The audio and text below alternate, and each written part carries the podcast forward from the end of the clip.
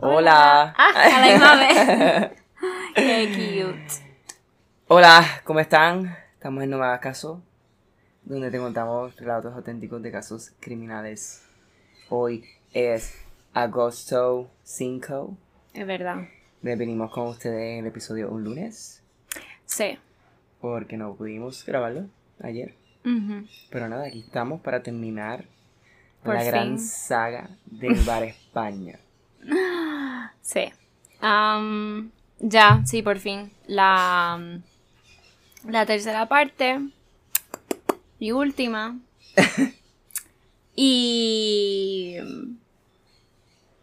Sí, es el intro. Siempre, es que siento que tengo que decir tantas cosas, pero no sé ni por dónde empezar.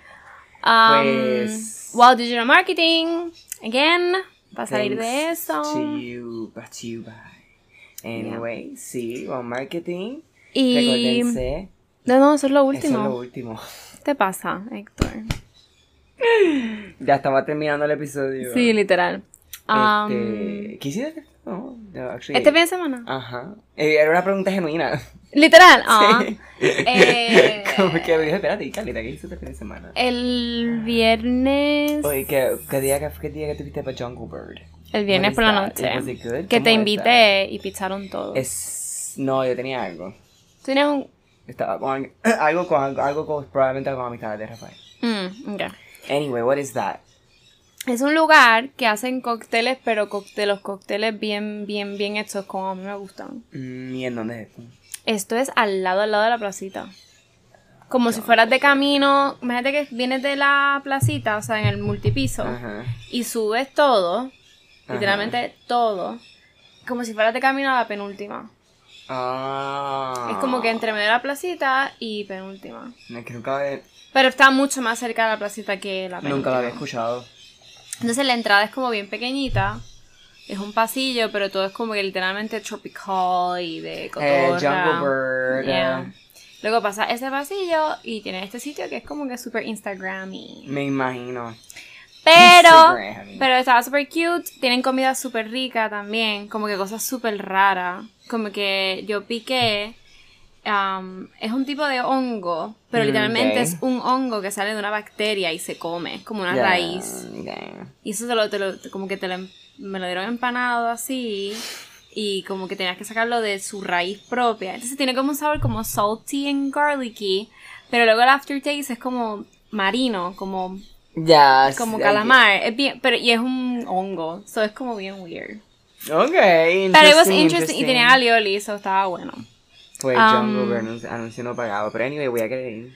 Y lo que me y los cócteles son literalmente me pedí un pisco sour, pero tenía un twist más dulce, tenía como parcha y esas cosas. Nice, nice, nice. Claro, no bajan de 10 dólares los. Ya, ajá. Pero lo que te quiero decir es que no es un sitio para pedir, dame un don con limón con cranberry. Sí, sí, sí, sí, sí, sí, sí. Pero eso fue para empezar porque después terminé en de la vida. No vuelvo a de la vida un viernes por la noche. No Yo no vuelvo. sé ni cómo te tiraste para allá. Porque yo entré a las 12. Pero es que de No había fila todavía. La Y la parte de arriba, arriba, arriba estaba vacío. O sea, había gente, pero luego ya a las 3 de la mañana no cabíamos. O sea, no podías caminar en de la vida. O sea, un asco y nos fuimos como que porque estábamos borrachas y con calor. Like, we were done. Ay, no, ya no me gusta. Anyway. Y fui también porque la amiga de las amigas, pues, ajá, vivía en Gurabo también, so no bajaba sola. Anyway, No, me fui en el viaje, conté toda la noche, basically. Ah. Yo no hice mucho, yo hice par, pero ah, ah, ya sé. Eh, yo estaba en Arecibo ese día, ¿no? Ah, sí, es Sí. verdad, tú me habías dicho que no. Fui que para Arecibo. no, ¿O no fue sábado que te fuiste a Arecibo? Fui sábado, ahora es sábado y fui parecido. ¿Qué día te fuiste a Jungle Bird? El viernes. El viernes. Pues el viernes no sé qué carajo hice. Que le dije a Ricardo también. Y los dos, me- los tres, Roberto, like, Ricardo y tú me preguntaron lo mismo. Que Jungle Bird. Yo, es que nunca lo había ni gente, escuchado.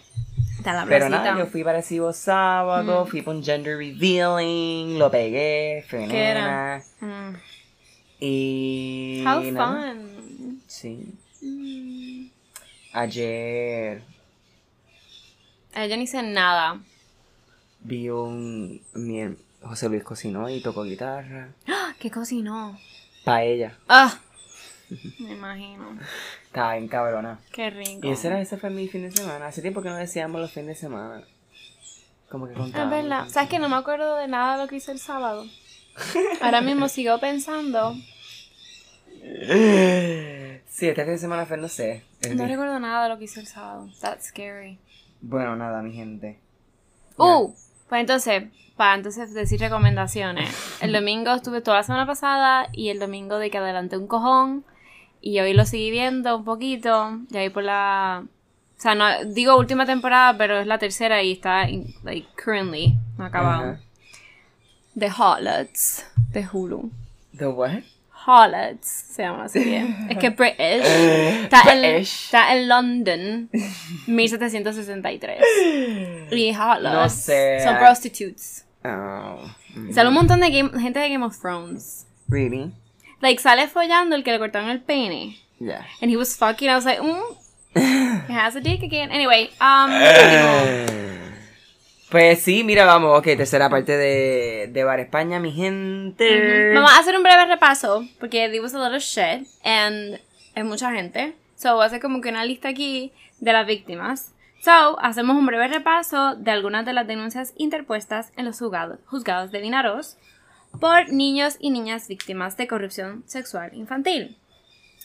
Um, esta se hizo con fecha en el 2001. María Jesús Moreno Jiménez interpuso denuncia en la Fiscalía de... Me ok, se escuchan los pájaros, es que esta es su hora de como que... Sí, estas son las culturas dominicanas que en Puerto Rico tenemos y a esta hora. Like, es su momento. You know, they just party it up y como en una hora después se van cuando baja el sol. Pero nada, mm, Ah, moment. Literal. O sea, es que no. se piensen que es un efecto especial así medio creepy de The Birds, así como que... Ah, tú dices Pero- de Hitchcock. Sí, pues sí, como que un efecto que, que, que lo cojan como Shut un- up. I'm Yeah, gonna continue. Cierra paréntesis. Ok. Ok. So, María Jesús interpuso denuncia en la Fiscalía de Menores de Castellón. Aportó 21 folios manuscritos y en ella expuso los mismos hechos que relata la menor Tamara. ¿Se recuerdan de Tamara? Ante los policías. Esto no fue investigado. Con fecha en 2003, Santiago Moreno Rius interpuso denuncia. am, y este es como que we're gonna go deeper eh, con esta víctima today. Um, interpuso denuncia previamente ante el fiscal jefe, don Javier Arias Ochoa, aconsejándole este que lo hicieran um, los juzgados de Vinaros, incoándose, perdón, en el juzgado, right? Y por los mismos hechos que relató la menor Tamara ante los policías, no investigado.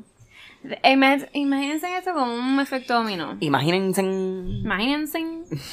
Lo dije así de primera. No, y la cosa es que siempre lo pienso, es como que imagínense, imagínense. A mí me pasa también. What happens?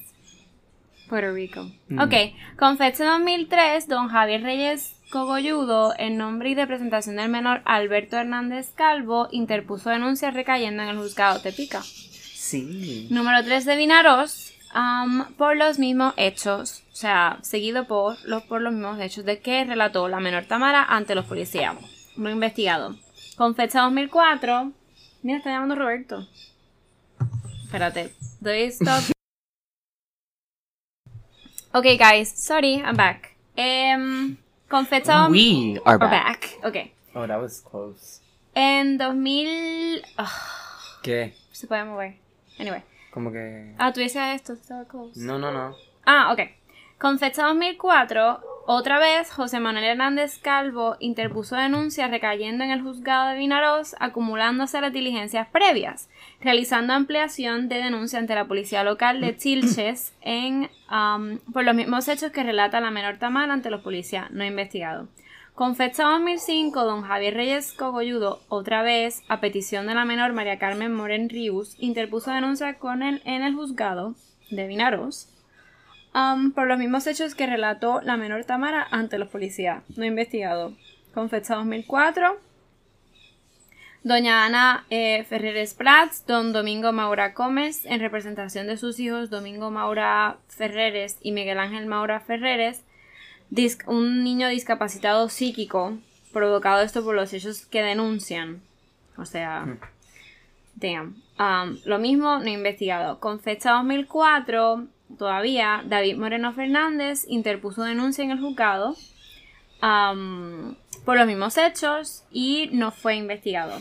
Con fecha, todavía estamos en el 2004, doña Marianne Birkenhauer, madre de los menores Dennis Birkenhauer y Svenja Birkenhauer, de nacionalidad alemana, so seguramente estaba como que destroying ese apellido, e interpuso um, la denuncia por lo mismo, no investigado. Con fecha, ahora saltamos ya a 2005, otra vez, Francisco José Moreno Ríos interpuso denuncia um, por los mismos hechos eh, no fue investigado. And con fecha. Right. 2005 se incuaron las diligencias previas de 2004 que a petición del menor por miedo a las represalias que podría sufrir su, su familia, Reinaldo Colás Navarro, eh, aporta a la Policía Judicial de Vinaroz ocho documentos manuscritos para su investigación. Uno de estos manuscritos pertenece a Javier Félix Macho, que en él denuncia los mismos hechos que relató la menor Tamara ante los policías. No investigado. Hmm. Todos son no investigados. Right. No. Hoy poner, investigados. también la conclusión va a ser bien interesante porque nos va a poner como en debate. Mm. Pero vamos a llegar, vamos a, vamos a llegar allá. Ok. So. Ajá. Let's get into it. Caso de la pequeña Madeleine. Madeleine. Desaparece en el Algarve portugués eh, a los tres años eh, el- de la cama, porque estaba, estaba durmiendo. ¿no? Mientras En el padres- 2007, cuando contaba tres años, efectivamente.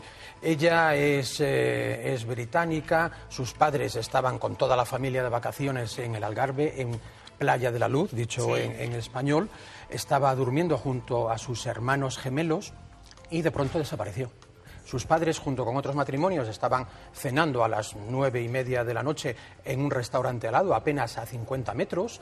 Eh, habían eh, hecho unos turnos para ir a ver eh, los niños cada 15 minutos y cuando le tocó a la madre de Madeleine fue a ver y, y que vio la ventana forzada y semiabierta y eh, la puerta abierta y la niña había desaparecido. Bueno, tú has investigado, eh, como lo haces, eh, rigurosa y pormenorizadamente esta desaparición. Y hay una serie de cuestiones que además lo vemos eh, en estos últimos días, lo estamos viendo en medios eh, del mundo entero. Eh, parece que sí que tanto la policía y las investigaciones de la policía británica como la portuguesa están confluyendo en un, en un hombre, ¿no? Sí. En un pederasta. La casa. Ok. Um, eso se escuchó. Um, como había dicho, eh, que iba como que go deeper um, eh, con Santiago Manuel Moreno Ríos. Él era víctima, fue víctima de los abusos. Y eh, él presentó este documento en el Ministerio del Interior. Estas declaraciones con, con, con lo mismo, con dibujos y todas esas cosas de la víctima. Um, en la Dirección General de la Policía, él declaró, eh, yo, Santiago Manuel Moreno Reus, eh, Rius, natural de Benicarlo en Castellón, nacido el 11 de marzo de 1985, hijo de Manuel Moreno y María Teresa Rius, um, quiero exponer a fecha de hoy día de julio de 2007. So remember, él está del 2004 Ujú. presentando denuncia. I don't No know, like, sigue siendo ignorado. Dice que, eh, claro, en julio de 2007, mediante este escrito y o denuncia algo sumamente importante, como es el personaje que se ha dado a conocer en los medios de comunicación por el tema de la niña británica desaparecida Madeleine McCann. Por eso fue que puse el audio para que hacer un refresh de qué fue el caso de Madeleine McCann en Portugal. Em, porque en el caso de Madeleine McCann reapareció un nombre que es común en este del Bar España y es el francés. Hmm. Em, so él dijo, cojones, yo quiero volver a... Esto me puede dar como que fuerza para, ¿no? Seguir moviendo este caso Claro. porque esto puede ser literalmente otra prueba, ¿no? Sí. um, que puede incurrir a lo de nosotros. So que dice el francés, aunque por consecuencias bastante duras que me ocurrieron hace años con este señor, en realidad yo lo conozco por el nombre de Bernat a la Petite. Mm. Porque en un principio, como dije, la policía portu de Le eh, eh, de Portu, perdona, Portugal, eh, lo habían mencionado. Igual pasó que, no sé si vieron el documental de Madeleine en Netflix. Um, obviamente estaba la policía británica, pero estaba por ayudas de, yo no me imagino por la investigación o algo así, que estaban, se quedaron muy cortos los de Portugal, muchos de España ayudaron. Ajá. No sé si fueron su- incluyendo periodistas y ese tipo. Pero nada.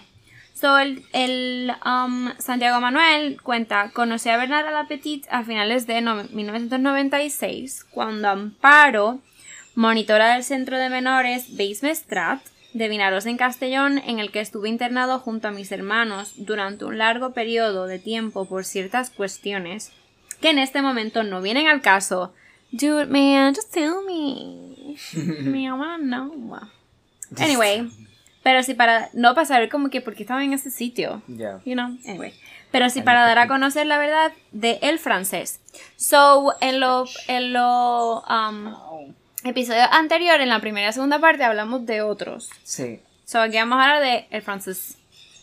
El pasado jueves, él dice, día 12 de julio, cuando fui a almorzar al bar Colón en la playa de Almenar, en Castellón, cogí la prensa y leí un titular del diario del El Mundo. El francés es Bernard, Bernard la Petite. Un artículo que iba firmado por una tal Virginia López. López. En ese mismo instante, y cuando empecé a leer dicho artículo, me llamó la atención que apareciera, aparte de Bernard, Bernard Alapetit y otros personajes como Josep Farina o el presidente de la Diputación de Castellón, Carlos Fabra, el periodista de investigación Antonio Toscano. Recuerdo muy bien a este periodista, pues gracias a él y junto a otras personas pude recuperarme de todo cuanto me sucedió en el centro de menores y otros lugares como el Bar España, en Benica- Benicarlo o en la Masía Más del Col, en el término municipal de Rosell en Castellón, donde habitualmente Bernard Alapetit y otros personajes abusaban sexualmente de mí, mis hermanos y otros niños. Desde el día en que conocí a Bernard y sobre todo, desde mi ingreso y el de mis hermanos en dicho centro de menores, Bernard Alapetit fue una de nuestras peores pesadillas. Pues abusaba de tantos niños, le daba en gana, incluidos como como no, yo y mis hermanos. Firmaba todas las relaciones sexuales que mantenían con nosotros y los demás junto a su amigo Rodolfo Belles, quien hacía mm, de cámara y que además tiene una tienda de fotografía e imagen en Benicarló, Castellón. Rodaba mientras abusaban de, nosotros, mientras nos amenazaba con cierta prepotencia. O sea, al apetito. A punta de pistola para que le hiciésemos incluso felaciones aberrantes. Era algo habitual que llevase siempre armas, traficaba incluso con ellas, y su verdadero afán porque consumiéramos todo tipo de drogas de la gran variedad que él también llevaba y trapi- trapicheaba con ellas. Qué actriz. Um, hay que, no sé si como para como que recordar, al apetite es el que era el francés que ya lo habían arrestado y tenía cargos pasados como que Ujú. por tráfico de, De- menores ajá. y pornografía infantil. Infantil. Y obviamente pues, supongo que salió libre. And he just like, "Mm, I'm going to Spain because I don't know. Pero, ajá, que... So, sus abusos sexuales fueron cada vez más seguidos con el paso del tiempo, con suma agresivos y con tintes... No te puedes rascar. Sadoma. ¿Sabes que me da estrés? Que te saquen la carne. Me pasa siempre. Oh god, no. Anyway, con tintes sadomasoquistas muy marcados en cada uno de los niños que violaba, incluido yo. Desde el día en que lo conocí, que fue la primera vez que abusó sexualmente de mí, hasta junio de, no- de 1997. Uy, ese mes y ese año salió Titanic en el cine. Anyway, aproximadamente, y que yo recuerde bien, pude estar en diferentes conversaciones que Bernard Alapetit mantenía con sus socios de Castellón. Hablaban de que tenían que llevarse niños a Sevilla, Portugal, Francia e incluso algún que otro país más que no recuerdo bien. Y repentinamente, hacia mediados de junio de 1997 más o menos, Bernard Alapetit desapareció como si se lo hubiese tragado la tierra. Pero sus socios prosiguieron con el negocio de las filmaciones. Los abusos sexuales, las palizas, las vejaciones y la ingesta de drogas seguían am, su curso sin parar. Tras un largo periodo de tiempo, que yo recuerde bien, unos dos años más o menos, volví a verlo y se integró nuevamente a sus andadas macabras. Carla, don't be stupid. Pero esta vez parecía no importarle nada, como si fuese un dios, o algo aquí así, un ser superior intocable al cual nadie podía hacerle nada. Pero él sí podía abusar de menores, filmarlos y drogarlos para sus propios fines y el de sus socios. ¿Tú, tú crees que los pájaros hacen eso esta hora porque como que despiden el sol? Or something like that.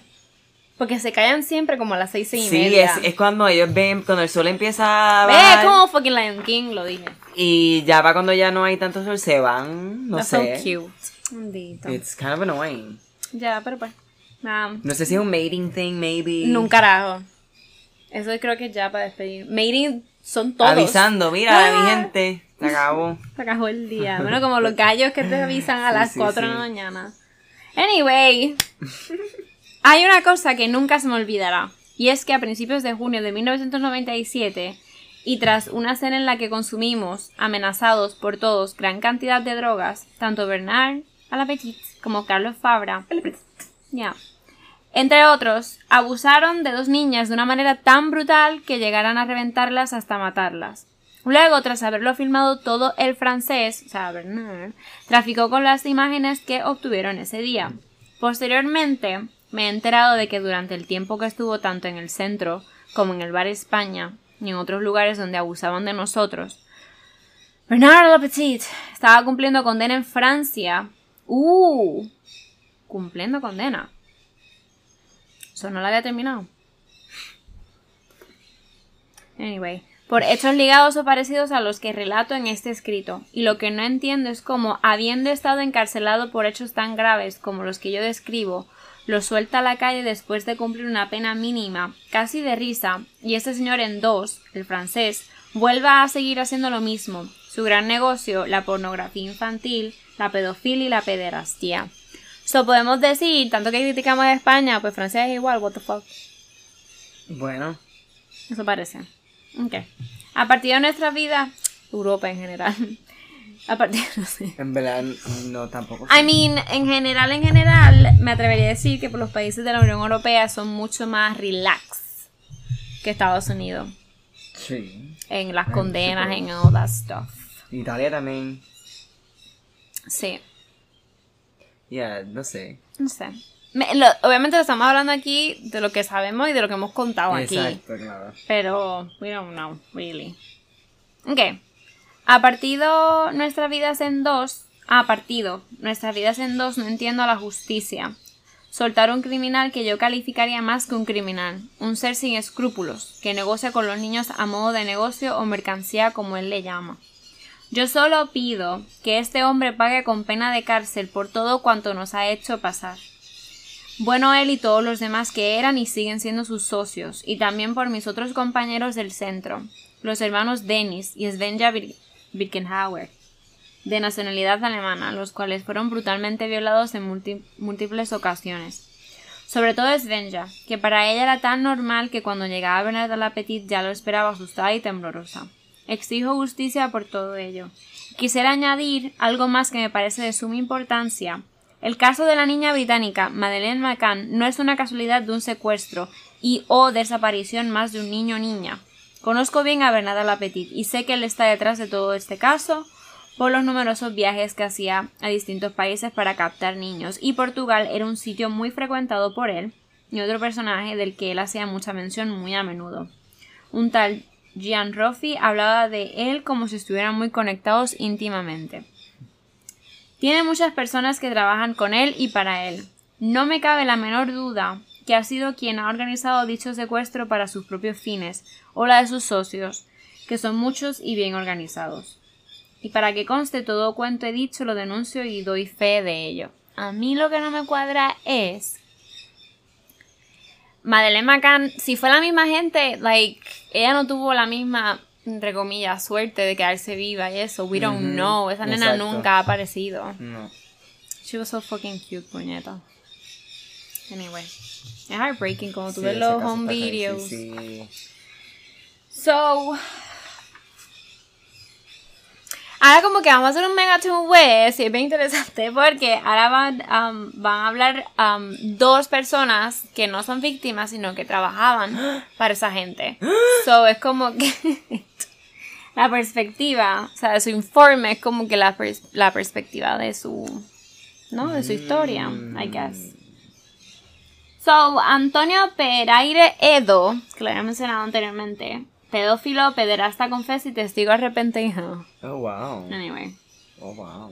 Um, so, esto es lo de la policía. Y este es otro. my So, vamos a hablar de Antonio Perai- Peraire Edo y de a Joaquín Crespo Márquez, que también es otro pederasta o whatever, confeso. So, Oh.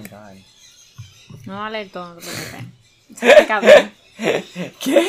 Tú que oh my god, los papeles Es que that's, that's a whole book right there. It's a, book. Es todo, pero es que literalmente aquí está su- hasta su DNI, ¿ves? Oh my God. Pero esto es él, toda su historia ante la fiscalía. Sí, sí. O sea, lo que él dijo. Lo que él contó. Joder, sí. So, el señor Antonio Pereire, si esto sigue sonando, sería que estoy tocando aquí la madera de la mesa. Que eso es- yo no sabía que lo recogía, pero lo recogí Sí. así, todo, o sea, todo. Anyway, el señor Antonio Pereire Edo, en calidad de testigo y autoinculpándose de pertenecer como miembro de esta organizada red de pederastas, prestó declaración ante los agentes de la Policía Judicial responsables de la investigación penal en el 99 y en el 2000 um, de Vinaros, aportándose como prueba estas declaraciones de las um, que se presentaron en el, um, en el juzgado, donde se confirma que en el primer piso del bar España de Benicarlo se realizaban filmaciones a menores. Siendo que el señor Peraire es testigo y partícipe de los hechos delictivos narrados por la menor Tamara el 24 de marzo de 2004 ante la policía judicial en el cuartel de Benicarlón. Estas declaraciones del señor Per- Peraire dicen se le pregunta sobre qué es lo que hay en el bar España. Dice que en la parte de arriba del bar España hay habitaciones. Entraban chicas de 9, 10 o 12 años. ¿Sobre cuánto tiempo hace, hace de lo que está contando?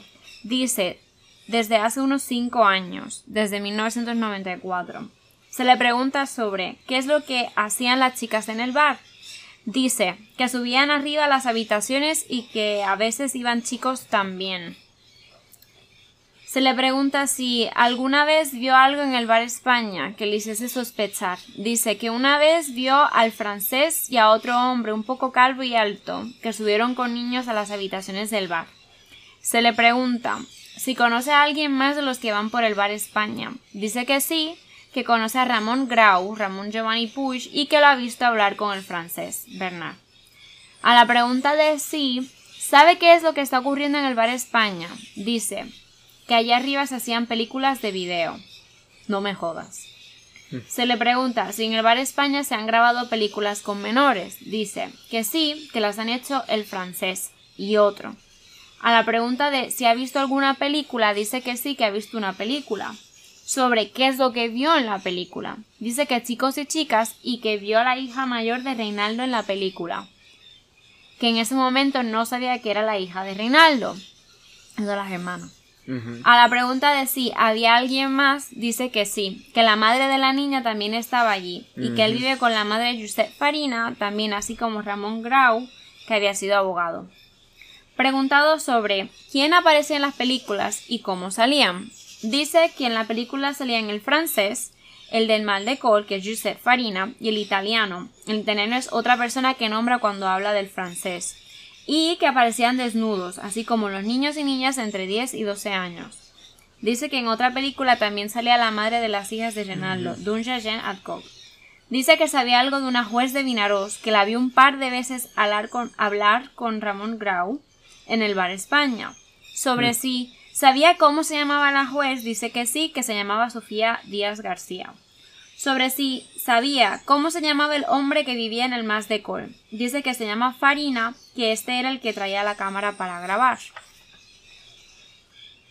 Sobre quién llevaba a las niñas. Dice que las llevaba una señora mayor, que eso lo vio él. Sobre si sabe quién puede tener alguna de las películas, dice que por el bar España también iba el del centro comercial supermercado Eco, que tiene un video, un video club. Se trata de Miguel Roy, secuestrado y asesinado por Demetrio López Robles, juzgado y cumpliendo condena por esto, siendo cómplices materiales de este secuestro y asesinato. Josep Farina, Juan? Mateo Caldes y Francisco Roca Boquera. Lo mataron. Yeah. Damn. I mean, it thickens, I guess. The fuck. Que no sabe cuántas películas puede tener, pero seguro que allí en el Bar España han grabado películas. Y aquí pusieron grabado con V. Um, a la pregunta de cómo se incluye él entre ese círculo de gente. Maybe soy valenciano y I'm, I'm being racist. Dice que porque le invita a Carlos, Carlos España Montilla. Dice que en el Bar España hay 15 habitaciones, que las grabaciones se hacían en la número 12 que en ese momento explica detalladamente cómo es la distribución de las habitaciones. Oh my god. De la parte de arriba del bar España. No me paro porque también se pasan de lado a lado. Ujú. You're crazy. Ok. Ya se están yendo. Sí, es verdad. Incluso es un pequeño dibujo de la distribución de las habitaciones. Comenta que en las habitaciones habían unos sofás marrones y al lado ponían la cámara con un trípode. En ese momento se le pregunta si él estaba allí. Dice que sí, que estaba presenciando la grabación. Sobre si cuando se grababa se hablaba. Dice que no entendía lo que decían porque hablaban en francés. Mm. A la pregunta sobre si notaba algo extraño en la actitud de las niñas, dice que no. Dice recordar que había un hombre que llevaba un maletín, que siempre iba con el maletín, pero no sabe qué llevaba en él. Dice que mm, a la habitación no subía nadie que no fuera de suma confianza, que no dejaba subir a nadie que no conocieran. Dice que la puerta trasera estaba cerrada con llave, que había un, in- un interfono en esa puerta, un telefonillo y otro en la habitación. Es una de las cosas que extraño mucho de España. Cuando salen en las películas, en las series. Yo, "Ah, I remember. Ok, y otro en la habitación. Yo creo que yo puedo montar eso en mi casa o algo así. Sí, eso Bueno, sí. los apartamentos, right? Timbre normal. sí. Y otro en la habitación y solo subían si el que llamaba era conocido. Sobre si sabe si a las chicas les daban algo para que se tranquilizasen, dice que podría ser que les daban algo en las bebidas que toman. I mean, en verdad no dijo nada different, no dijo nada No, no, interesante. todo- todo- Maybe él le contaron esto, maybe lo pudo leer de algún sitio. Lo digo porque es que es tan sketchy todo y tan como que a veces un poco como se basa un poco, yo lo veo un poco película. Sí, no. que me da estrés creerlo así. aparece gente random. Sí, como que no dijo ningún nombre nuevo, no dijo mm, no dijo detalles como tal, pero el que viene ahora Joaquín Manuel Crespo Márquez, pues sí, tiene unos detalles más interesantes, pero anyway, um, so Joaquín Manuel Crespo Márquez, eh, vecino de Benicarlo en Castellón, comparece, am, es que esto es literalmente el documento de la Fiscalía Especial contra Corrupción y Crimen Organizado, so él comparece ante esta Fiscalía y como mejor en derecho procede expongo un grave, delicado y complejo asunto delictivo que a mi entender podría ser competencia de esta Fiscalía, por lo que les expongo los siguientes hechos. Número 1. Les expongo las circunstancias que me llevan a manifestarles sobre los graves hechos delictivos de los que soy testigo presencial de forma continuada durante los años del 1980 al 2000, por la amistad que tenía con Carlos España Montilla, Carlitos, desde que éramos compañeros del colegio. Número 2. Esta amis- amistad me llevó a frecuentar el llamado Bar España de Benicarló, Castellón, donde los padres de mi amigo me hacían sentirme como en mi propia casa.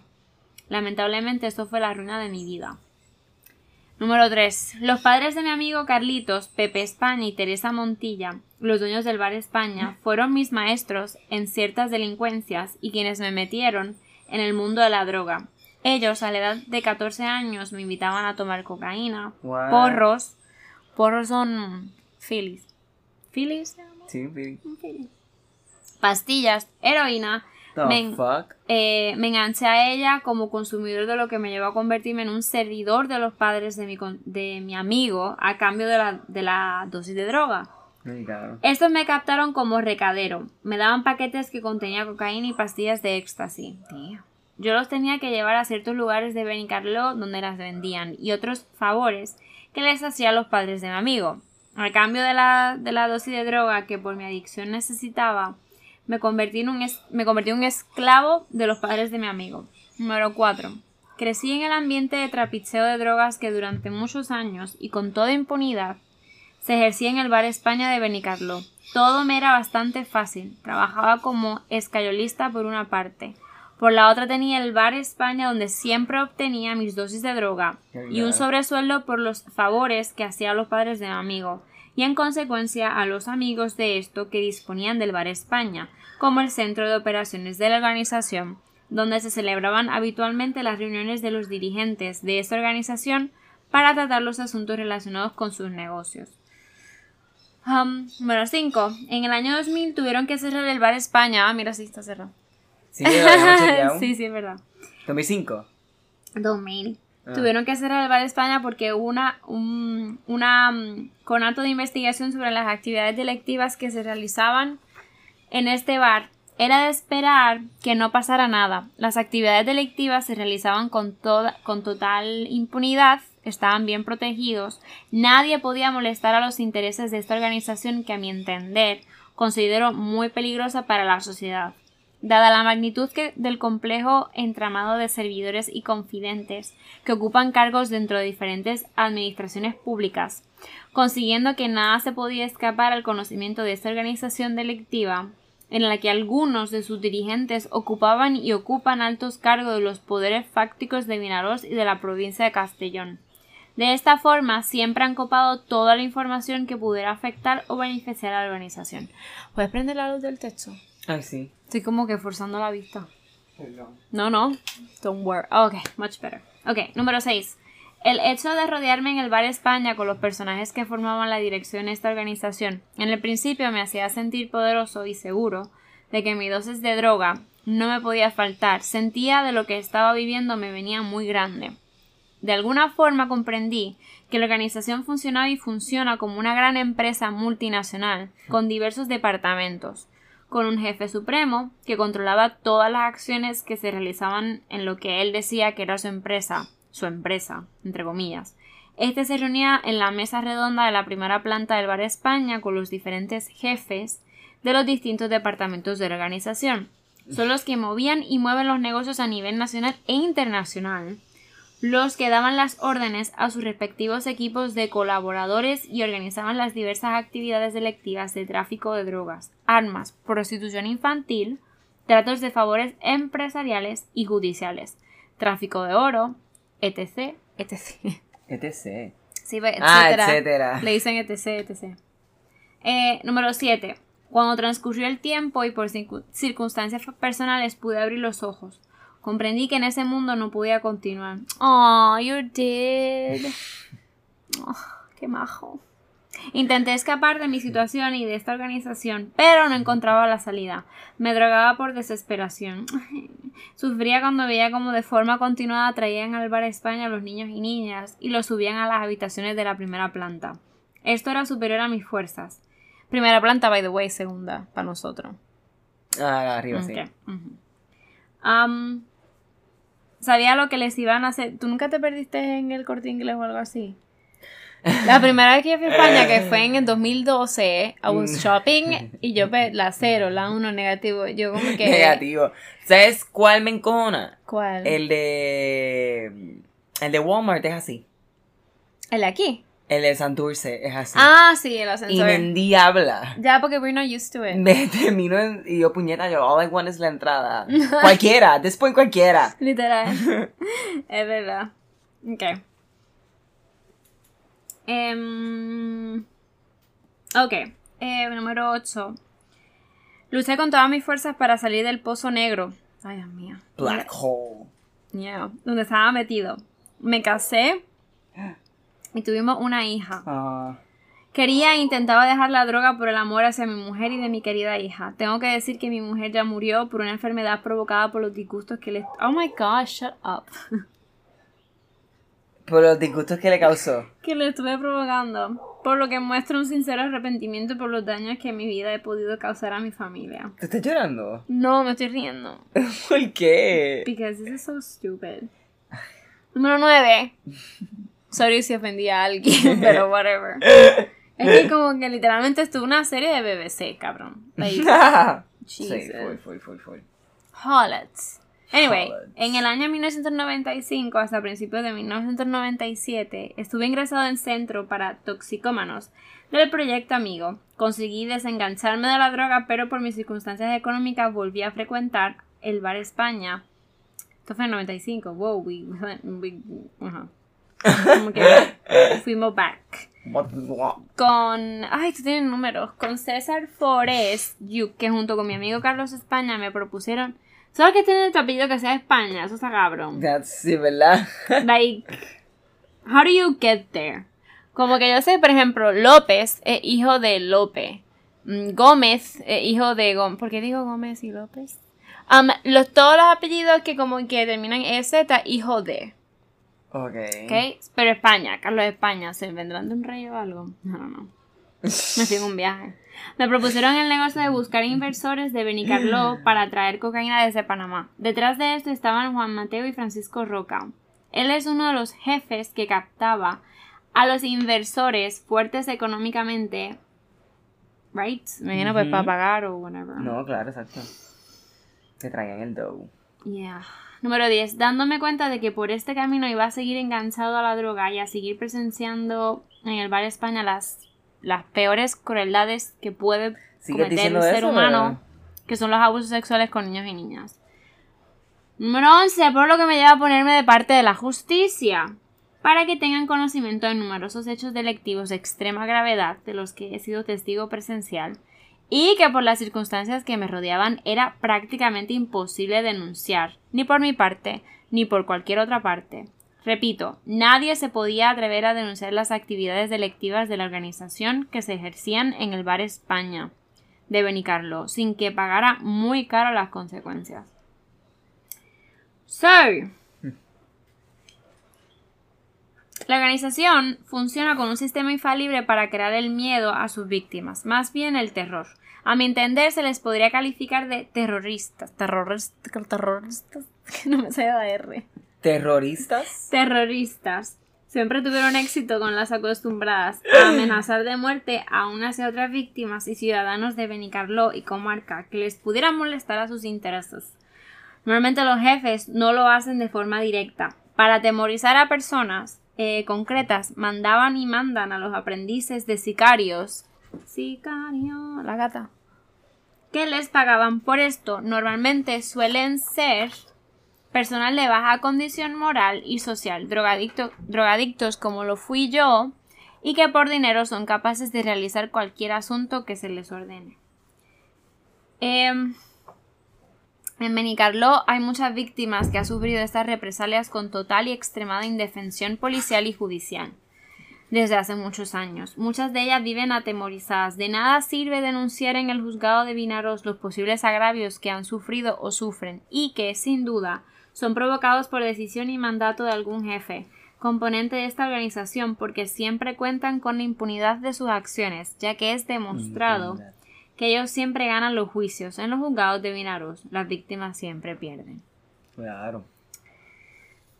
So, So, quienes controlan las justicias, you know, pues controlan el poder.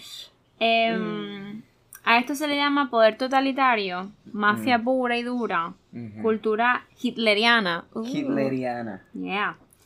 O simplemente una forma de enriquecerse sin conciencia humana, o bien podría tratarse de una pandilla organizada y deshumanizada con total desprecio a los derechos humanos. La verdad sobre este asunto no es difícil de encontrar. Es conocida esta frase que, se, que dice, las vergüenzas humanas cuanto más grandes son, más se esconden. Creo que es el momento que estas vergüenzas humanas salgan a la luz de la verdad por el bien de nuestra sociedad, por la buena salud de nuestra justicia. la de España. I mean... So, Aquí empezaba como que a mencionar personajes ya por fin. Dice, los asuntos que trataban era principalmente sobre la forma de ganar más y más dinero. En ocasiones, y era cuando más jefes se reunían, tenían sobre la mesa algunos montones de dinero en billetes que se estaban repartiendo entre ellos. Cuando ocurría esto, siempre estaba el contable de la organización, Carlo Bofante, italiano. Él siempre llegaba con un maletín cargado de dinero que personalmente repartía a los jefes previamente convocados. En otras ocasiones, Carlo Bofante se reunía con algunos jefes que le traían las recaudaciones que obtenían con las ventas de cocaína, Hmm. con la prostitución de los niños, la venta de las películas porno infantil, eh, venta de oro, etc. Él contaba el dinero, hacía sus apuntes en su libro y se llevaba el maletín cargado de billetes. Normalmente siempre venía acompañado por Joseph Farina o Bernard Alapetit. Em, Pongo como ejemplo de esto que digo haciendo referencia, eh, aquí pone lo de... mm, Bueno, el ejemplo, perdonen. Otras veces los jefes se reunían para decidir la suerte sobre las personas que podían, que, que podían molestar a sus intereses y necesariamente para la buena marcha y seguridad para la organización se tenían que eliminar de una forma u otra e incluso llegar al asesinato. No importaba quién fuese la víctima. Los intereses de la organización están por encima de todo y de todos. Ellos son el poder y la ley. Por lo menos en esta comarca del Beismestrat de Castellón. Entonces, pongo como ejemplo de esto que digo, haciendo referencia a algunos detalles sobre el asesinato ocurrido en Bernicarló a finales del año 1996 de la enfermera que trabajaba en el Hospital Comarcal de Vinaros, Alicia Martínez. Alicia Martínez fue la mujer del abogado de Benicarló, Juan Porres. Eh, se separaron y Alicia mantenía relaciones con Ramón Giovanni Puig. A veces se hacía llamar Ramón Puig solo, Em, siendo este un que fue Que eso es como normal, pensé que iba, iba a decir un nickname ahí. Right, right. Anyway, siendo este uno de los jefes de organización con muchas influencias y poder ejecutivo en el ámbito político, policial y judicial en un sádico pederasta. Estando en el centro para toxicómanos de Castellón los fines de semana, me iba a... mm, Ah, bueno, aquí ya, ya termino ese, lo de Alicia Martínez. Este era el punto 30. Em, en el punto 31 pone, estando en el centro para toxicómanos de Castellón los fines de semana, me iba a Benicarló y seguía frecuentando el bar España. Allí estuve presente en una conversación eh, en la que hablaba Ramón Giovanni en un tono bastante enfadado diciendo que Alicia era una hija de puta y que se le había acabado la tontería, que esta hija de puta estaba muy nerviosa y ya no quería colaborar con nosotros Mm. que esta tía se nos va de la lengua, que nos va a perjudicar porque se ha vuelto loca y hay que ponerle remedio. Ramón estaba asustado y muy enfadado con Alicia. Por mi parte, cuando habían conversaciones de este tipo, mi posición era la de ver, oír y callar. Yo era como el tonto que no pintaba nada. También tenía mi salud muy deteriorada por la droga, ellos tenían la certeza de que moriría pronto y como he dicho eh, al principio de esta confesión, todos los jefes de la organización estaban acostumbrados a mi presencia en el bar España. Yo me acojonaba cuando los jefes se enfadaban con alguien porque después sabía de las consecuencias. Las palabras de Ramón Giovanni fueron la sentencia de muerte de Alicia Martínez, la enfermera, que era amiga personal de Ramón y en ocasiones venían juntos al bar España. Ok. Eh, Esto es más de lo mismo. Sí, and everybody gets killed Bueno, no. if you talk. Yeah. Ok, es el documento oficial. So, esta noticia. So, that's about it casi. Pero vamos a cerrarlo con esta noticia que actually se publicó el 11 de julio de 2019. O sea, hace Mm, nada. ujú. Cuando estaba buscando información para esta mierda. Um, so, la noticia. Dice la conspiración de. de- Pone la conspiración. Del caso Bar España, de la que no hay pruebas reales y los tribunales han archivado. Ok. So, dice, el llamado caso Bar España nace en 1997 cuando Reinaldo Colás, el padre de las niñas, residente de Benicarlo, denunció que Giuseppe Farina, expresidente del equipo de fútbol italiano AC Milan, que lo había dicho en el primer episodio, y, y- y pareja de su ex mujer, eh, abusaba de sus dos hijas de 5 y 3 años. La leyenda creció en internet hasta decirse que una secta formada por personas poderosas actuaba en la comunidad valenciana, realizando actos satánicos, violando e incluso asesinando niños en el bar España de Bernicarló y una vivienda de Farina. Además, estos actos habrían sido supuestamente grabados en video. Pero todas estas denuncias y todas estas supuestas pruebas han sido archivadas en los tribunales. De todas las denuncias presentadas, solo Reinaldo Colás llegó hasta el final, según el periódico El Español. Colás fue condenado a 15 meses de cárcel por denuncias falsas, calumnias y defamaciones. ¿Te acuerdas que te he dicho que le han jodido la puta vida?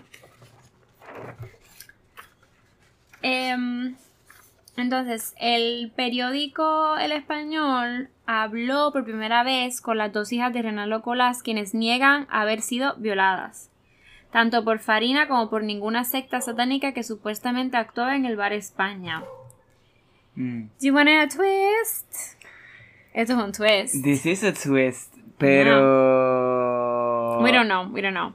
Según el testimonio de la hermana mayor, Colás les hacía decir que sufrían abusos sexuales por parte de la pareja de su madre y grababa en cassette unas supuestas confesiones dictadas por su padre. Tras acostumbrarse a repetir estas, esas historias de abusos sexuales, las llevó a declarar a la Guardia Civil. What? So, everything was a lie. Supuestamente. Everything, todo lo que yo he contado hasta hoy, eh, is a fucking lie. But what about all these people? Los niños que... Ajá. ¿Por qué mentir? ¿Por qué mentir? So, este ¿Por papá... ¿Cuál fue el primer video que salió del niño hablando? No Ese fue después. Ese fue después. So, everybody just went along Fue- with por, it. eso, por eso fue que te dije un efecto dominó. Empezaron a salir un montón de niños. Exacto. Y un montón de padres. Y decían lo mismo. Claro. Pero yo lo encuentro tan complicado que, que todo el mundo mintiese y que gente Y la- se implicara en y esto las- porque y- y querían. los niños hablando de eso, de eso, les habrán dicho qué decir. Y también como que lo- ellas dijeron lo mismo en la policía. I don't know. Anyway. Pese a que el caso fue archivado por la justicia, Colás difundió por su entorno los supuestos abusos sexuales por parte de Farina. El caso fue impli- amplificado por Antonio Toscano, un autodenominado periodista de investigación, criminólogo, psicólogo y abogado que fue expulsado de la ONG La Voz de la Infancia tras no acreditar las cualificaciones profesionales que decía tener. Em, luego el caso Bar España pasó posteriormente a los foros, a videos y todas esas, co- todas esas cosas. Ay, que tengo hambre. Pero ahí se quedó. Según el periódico El Español, Toscano fue quien creó la idea Hmm. de una secta formada por personajes muy importantes que actuaban en la comunidad valenciana y que eran los responsables de la violación y muerte de las tres adolescentes de Alcácer, Valencia, en 1992, del asesinato sin resolver de los tres jóvenes en Macastre, en Valencia, en 1989 y otros casos en la región. En total, según Toscano, este grupo criminal de personas poderosas violó a 80 menores y mató a 5. Toscano y Colás obtuvieron una docena de testimonios en video que confirmaban su teoría. Estos supuestos testigos, según el español, tenían trastornos mentales, Mm. adicciones y o procedían de entornos desestructurados y les convencieron de contar historias inventadas de abusos y violaciones Claro. con dinero o su promesa, y embaucándoles unas historias creadas por Toscano y Colás. Lo más importante para mí es el rastro, o sea, sin rastro de los supuestos asesinados. ¿Te acuerdas del niño gitano, el de la Sí. nena? Pues los cinco menores presuntamente asesinados no han sido hallados jamás, ni se conoce denuncia de su desaparición. Si se encontraron en el patio trasero del bar España unos huesos enterrados. O sea, sí. Pero el Instituto Nacional de Toxicología no pudo asegurar siquiera que fuesen restos humanos. Y me parece bullshit. Mm, Pero. Pero bueno. mm. Entonces, lo más reciente que ha pasado es que, por su parte, el juzgado de instrucción número 5 de Castellón tiene abierta una causa por los delitos de injurias y calumnias, fruto de las acusaciones publicadas en Internet. Imagínate. En la causa hay 20 investigados y 17 perjudicados, según el periódico El Mundo. Uno de los supuestos involucrados en la trama sería el expresidente de la Diputación de Castellón, Carlos Fabra, quien se ha personado como acusación. Otros perjudicados por el caso Bar España que están en la causa judicial son la vicepresidenta de la Generalitat Valenciana, Mónica Oltra, el expresidente de la Generalitat Valenciana, Francisco Camps, y la conseller valenciana de Justicia, Administración Pública, Reformas Democráticas y Libertades Públicas, Gabriela Bravo. So this is like happening, I guess, right now. So everything was just. what? Scam? I don't know. Everybody no creo. was playing. No creo. Ay, sorry. Es que lo encuentro tan heavy. O sea, este papá va a hacer como que todo esto, like, why? Why, what is the, like, why is the reason? Like. Como que hacerle daño a su, ex a su esposa. I mean, primero la mata antes de hacer pasar por todo tu trabajo. No sé, para mí lo más raro son los niños, que yo aquí tampoco es tan fácil tú poder Sorry, le di a la mesa. eh, eh, convencer a los niños a decir cosas de como lo que estaban diciendo. We don't know. Like, nosotros solamente tenemos los videos y las grabaciones. Nosotros no sabemos, tampoco somos como que psicólogos ahí para verle la mirada o lo que Claro, sea, sí. lo que sea. O sea, es que no, no lo sé. Y luego también este padre ya se murió hace dos años. Like, Mm. si era mentira, like it's, it's Nunca vamos a over. saber. Never gonna know.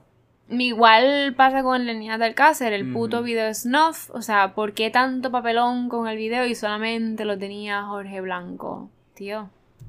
Sea, ¿dónde? Why? Like, por que- pauta. Para mantener el, sí. El caso, Yo creo que esta maybe. gente se, envuelve- se envuelve y. No. Know. Maybe las niñas dijeron algo and he just like blew it up.